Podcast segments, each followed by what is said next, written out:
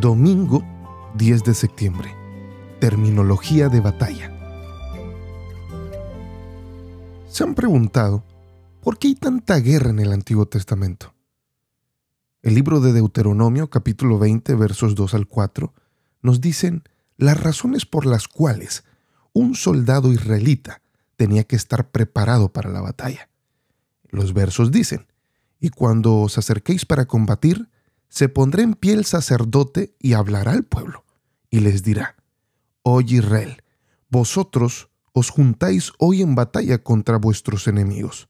No desmaye vuestro corazón, no temáis ni os azoréis, ni tampoco os desalentéis delante de ellos, porque Jehová vuestro Dios va con vosotros para pelear por vosotros contra vuestros enemigos para salvaros. Algo que podemos saber es que nadie que se prepare para un oficio puede desempeñarlo. Sin duda, Dios siempre ha ayudado a cada uno de sus hijos, pero les ha dotado de las herramientas para entrenarse y para hacer esa labor. Es por eso que todos los soldados antes de la guerra deben de empezar como nuevos reclutas.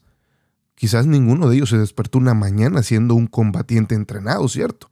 Y mucho menos habilidoso. Los reclutas tienen que atravesar un proceso que dura varios meses.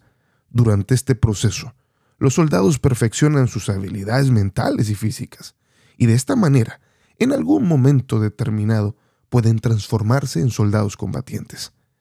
Bueno, en ese mismo contexto, Efesios 6 es el último capítulo de la carta de Pablo a los Efesios, y en los versos 10 al 20, Él los anima a permanecer firmes en el Señor.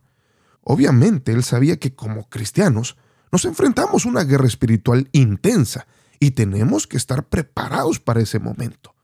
Pablo aquí nos habla de la armadura de Dios y nos presenta las herramientas que Dios da a sus hijos para que podamos vencer los ataques del diablo.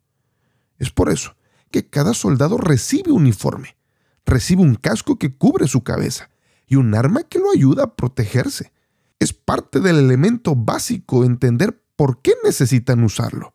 Y es que cuando entrenamos, parte del entrenamiento básico del soldado es transformar a un civil en un soldado combatiente. Bueno, en el entrenamiento básico, los reclutas aprenden los valores y los fundamentos de los soldados que van a ir a la guerra. Esto incluye rutinas, disciplina militar y preparación mental. En el entrenamiento físico, ellos desarrollan durante semanas en el campo entrenamientos con armas y disparo. Obviamente para estar preparados para cuando les toque enfrentarse ante el enemigo. Nosotros, dice la Biblia, al vestirnos y usar la armadura de forma efectiva, podremos hacer frente ante todas las trampas del maligno y saldremos victoriosos frente a cada una de ellas. Es por eso que Efesios 6 nos dice sobre la armadura de Dios, para qué sirve y cómo debemos usarla. Yo te pregunto, ¿crees que es importante atender este llamamiento? Y es que, queridos amigos, no olviden algo aquí. A pesar de que la Biblia nos habla en inmensas e innumerables ocasiones que no había quien pudiese hacer frente a, Israel, nunca olvidemos que el éxito en batalla del pueblo de Israel no dependía de la superioridad de sus propias armas, ni de su ejército que superaba en número a sus enemigos. La victoria era el resultado de la dependencia, de la presencia y del poder de Dios.